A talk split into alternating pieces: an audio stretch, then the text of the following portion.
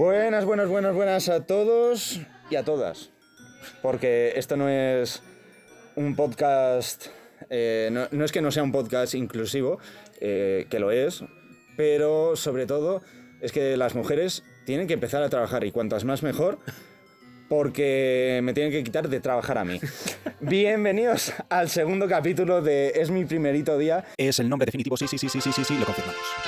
y hoy tengo el honor de presentaros y también la desvergüenza de presentaros a Gonzalo Altozano, periodista, escritor, abogado, aunque solo sea de estudios, eh, y sobre todo, por lo que es más conocido a lo mejor, por ser un entrevistador. Por esto último, quisiera decirte una cosa. Espera, Gonzalo. ¿Estás nervioso, Altozano? Ahora que no tienes el poder de la pregunta en tus manos y estás sometido al yugo de la respuesta. No estoy nada nervioso. Estoy muy tranquilo y estoy muy a gusto contigo. Te voy a hacer una puntualización. Soy periodista, pero no soy escritor.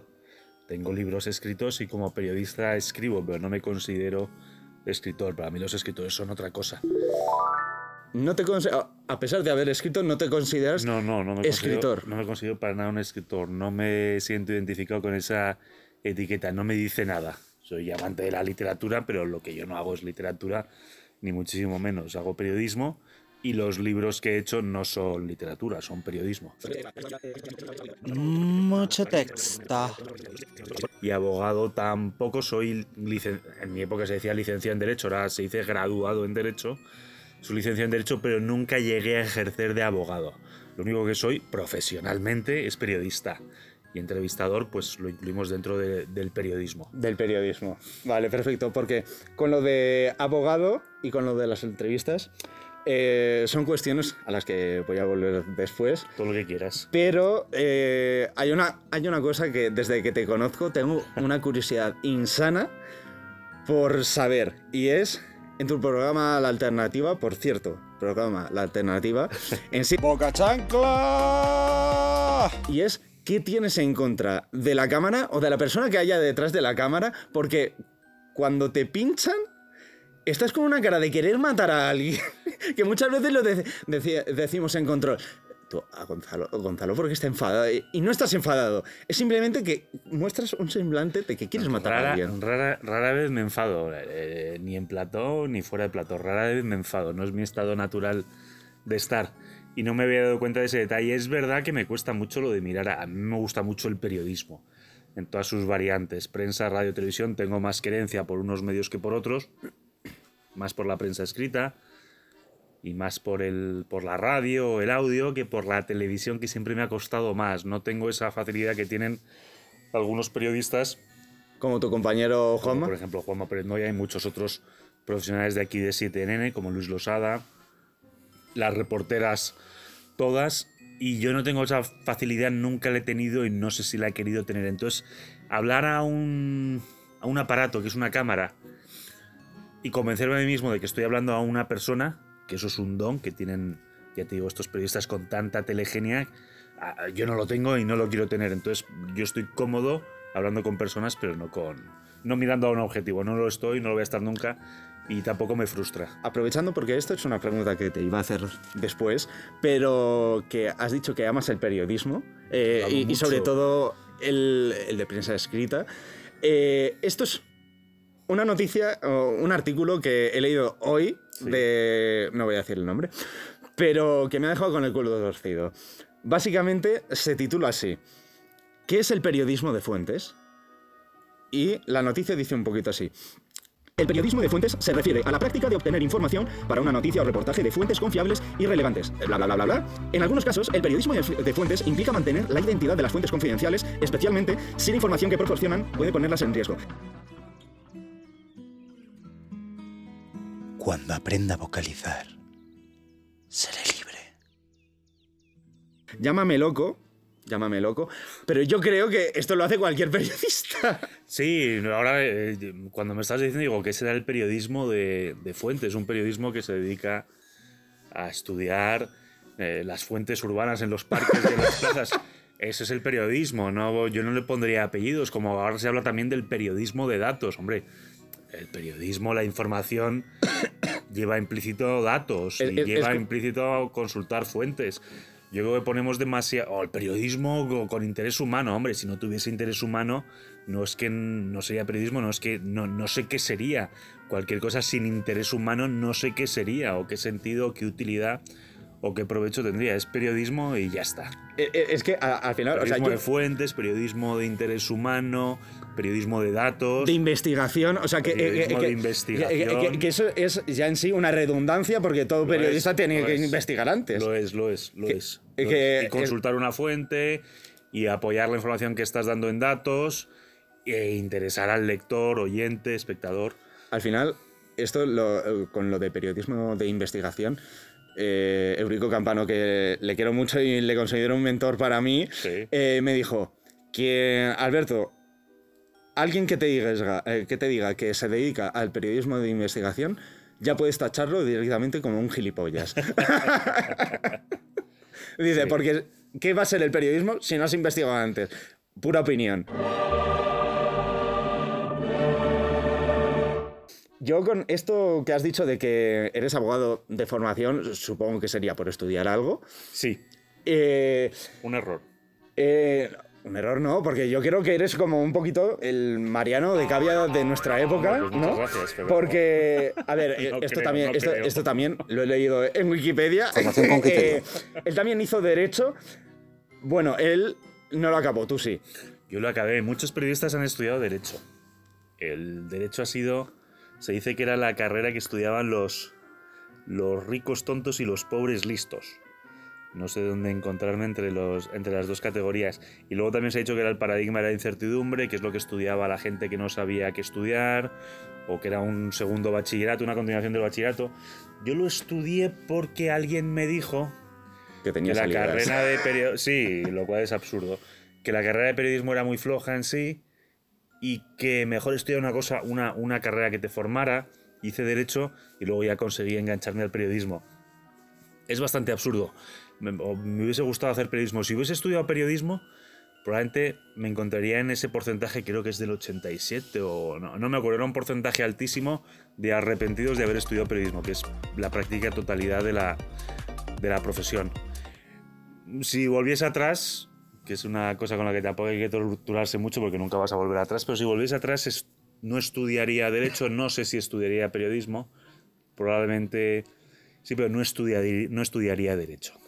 Es que yo, yo quería lanzarte un piropo con lo de Mariano de Cavia, Sí. porque, porque digo, al final te hiciste periodista porque, como decís los periodistas, coño, eh, que una verdad no joda una buena historia, ¿no? Este, Sí, que la, que la- que la realidad no te estropee un buen titular, pero eso lo, eso lo hacen los malos periodistas. ¡Boom! En tu cara. Las buen, los buenos reportajes están en la realidad, no te los tienes que inventar, ¿no? Y que la realidad te estropee un... Si la realidad te estropea un buen titular es que el titular no era tan bueno. Porque no se ajustaba a la verdad y todo lo que cuentes tienes que, tiene que ser verdad. Y no lo puedes sacrificar todo al... eh, Pues es mejor contar las cosas que sucedieron así cuando no sucedieron así, pero es mejor porque queda mejor la historia y está más armada y es más cinematográfica. Hombre, para eso el que quiera que se dedique al guion de cine, ¿no? Al guion Eh, de- que ya está la o a la, o a la novela, que ya está la ficción. Pero la realidad es apasionante y el buen periodista tiene que, te- tiene que tender a ir a la realidad y extraer de ahí un buen titular. En más de un sitio, o sea, porque yo, Gonzalo, también te he investigado, aparte Bien. de por pasión. Este, po- eh, he leído muchos artículos tuyos, Sí. eh, he visto conferencias, entrevistas que ta- también te ha hecho. Y una de las cosas que más he leído y que más he escuchado o visto en los vídeos, sobre todo por YouTube, Sí. era que eres uno de los mejores entrevistadores vivos en España. Pero eso no lo digo, eso no lo digo yo. No, no, no, lo no, dicen eh, no, otros. lo dicen otros, lo dicen otros, que conste que lo dicen otros. Eh, pero a mí eh, siempre me ha hecho mucha gracia cuando decían eso en los vídeos o en, o en las entrevistas, porque digo, coño, hubiese sido la leche que hubiesen dicho uno de los mejores entrevistadores muertos, porque la, la- la- eh, no, no, no La porque estuvieses muerto, sino, si- si- sino porque sería como la Ouija al revés, ¿no? El, el fantasma diciendo, oye, hola, quedase, por favor, o sea, por favor, eh, ¿qué, qué hay de lo mío, no?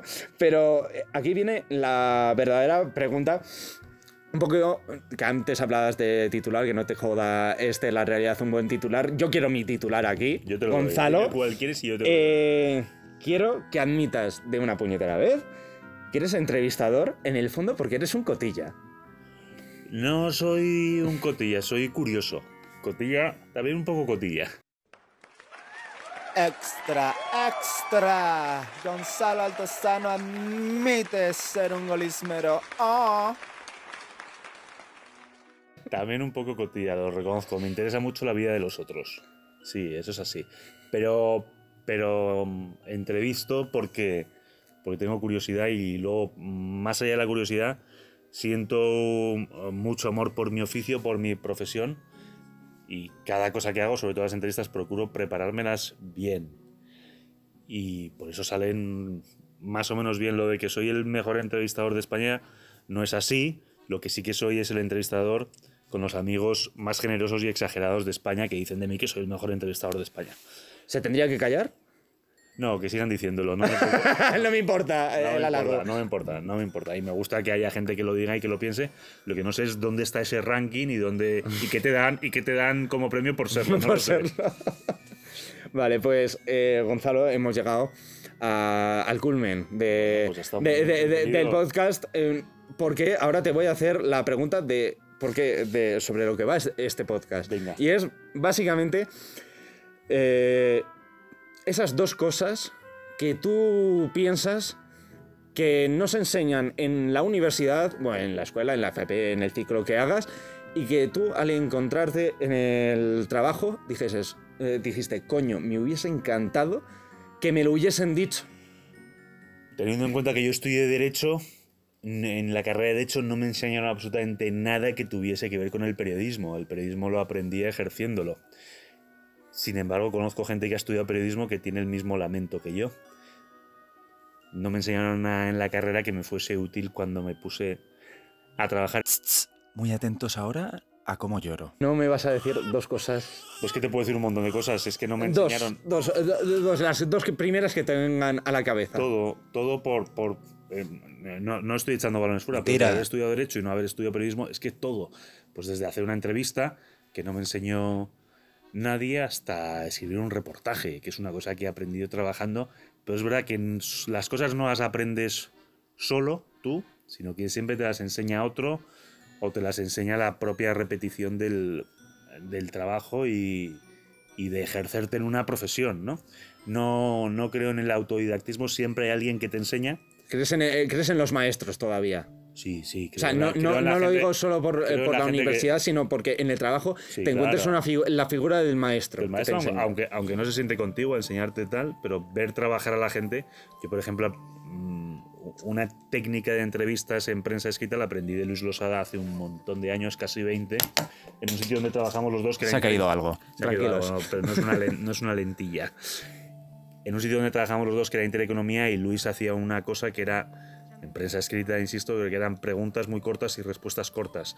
Entonces ya solamente verlo, sin pararte a ver siquiera quién era el entrevistado, veías, era muy atractivo, porque era un, como llama Luis, un pimponeo, un pim pam, un pim pam, pim pam. Y eso es más fácil que una pregunta muy larga y una respuesta todavía más larga. Da más pereza leer. Y eso es un trabajo de edición, ¿no? A la hora de entrevistar, pues le vas dando esa forma de conversación, respetando siempre lo que te ha respondido el entrevistado.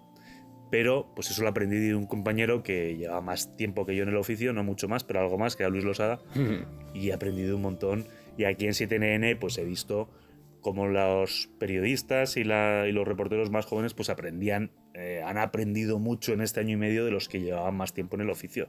Y eso es muy gratificante. Una cosa que eh, he intentado en esta entrevista que fuera lo que decía Luis Losada de un pimponeo, Sí. pero he visto que tenías que decir las cosas. También quería a lo mejor meter una- excesivas, no morcillas, sino comentarios... Haz lo que quieras. Es tu comentarios- podcast, es tu manera de hacer entrevistas y por cierto lo haces bastante bien. Tienes mucha gracia. Pero co- co- comentarios graciosos. O sea, yo solo lo que te puedo prometer es que a lo mejor estoy viendo en mi móvil que son 23 minutos y a lo mejor me he pasado demasiado de No, lo. no, no, yo encantado, estoy muy a gusto y eso es un buen síntoma de que la entrevista está muy bien hecha y tienes tu estilo propio que no te lo imaginaba, la verdad. Yo siempre te he visto detrás de las cámaras esperando gritos que nos dejan a todos medio sordos, disfrutando mucho de tu trabajo, se ve, pero no conocía esta faceta tuya de, de entrevistador y te tengo que decir, te decir que me ha sorprendido gratamente porque eso sería decir, pensaba que eras un zoquete. Nunca lo. Lo soy, aparte lo, Lo soy. eres. En muchas cosas. Pero me ha parecido una entrevista muy divertida y me está pareciendo una entrevista muy divertida, así que. Que, eh, que- que era, mm, justamente, ya de lo, de lo último. Te juro que esto No, es lo no último, de- porque muchas veces pecamos de eso, de decir, última pregunta y después tengo cinco más. Eh, esta, de verdad, que esta es la última pregunta. Y es, eh, era, ¿qué te habían parecido? Eh, ya me la has comentado. Pero es que la tengo que hacer igual, porque estaba apuntada en un guion y el guion hay que cumplirlo. No, no, no, no, el guion no hay que cumplirlo para nada. ¿Jamás? Nunca. Vale, pues- pero yo lo lo- el guion lo tienes que tener y tienes que entrar a la entrevista con un cuestionario más o menos orientativo, pero tienes que salir con un cuestionario totalmente distinto. Por supuesto, pero yo, yo lo voy a cumplir, pero... Imagínate, por- que yo, imagínate que yo ahora te digo, yo maté a Kennedy. Y tú me dices, fenomenal, siguiente pregunta. No, Eh. Me tienes que repreguntar, bueno, ¿y cómo mataste a Kennedy? No, eh, pe- pero es que lo más importante de todo es que yo voy a seguir el guion porque ah, me vas a responder a lo último de ¿Cómo todo, que es esta pregunta eh, y esta entrevista te han gustado, entonces ya me has respondido, pero yo te hubiese dicho, se podría haber hecho por teléfono igual, ¿no? Sí, también por Zoom, pero es- siempre es mejor el contacto físico, el estar, el estar cara a cara, ¿no? El, eh, la proximidad, más que el contacto, la proximidad. El- eh, ya decía yo, porque digo, no nos estamos No nos tocando, estamos ni, ni- tocando para ni- ni- ni nos estamos abrazando, ni nos estamos cogiendo de la mano. Nada, Eh, o sea, eh, el contacto Estamos humano... a, un- a una distancia prudencial separados por una, por una mesa de streamer, yo diría que es, esto es de, de gamer. De gamer, de, gamer. de- de super gamer. No, pero es mejor, el, el cara a cara siempre es mejor. Efectivamente. Siempre es mejor. Eh, pues aquí, chicos, chicas, termina el segundo capítulo de Es mi primerito día. Y como diría aquel, ¿no? A mamarla.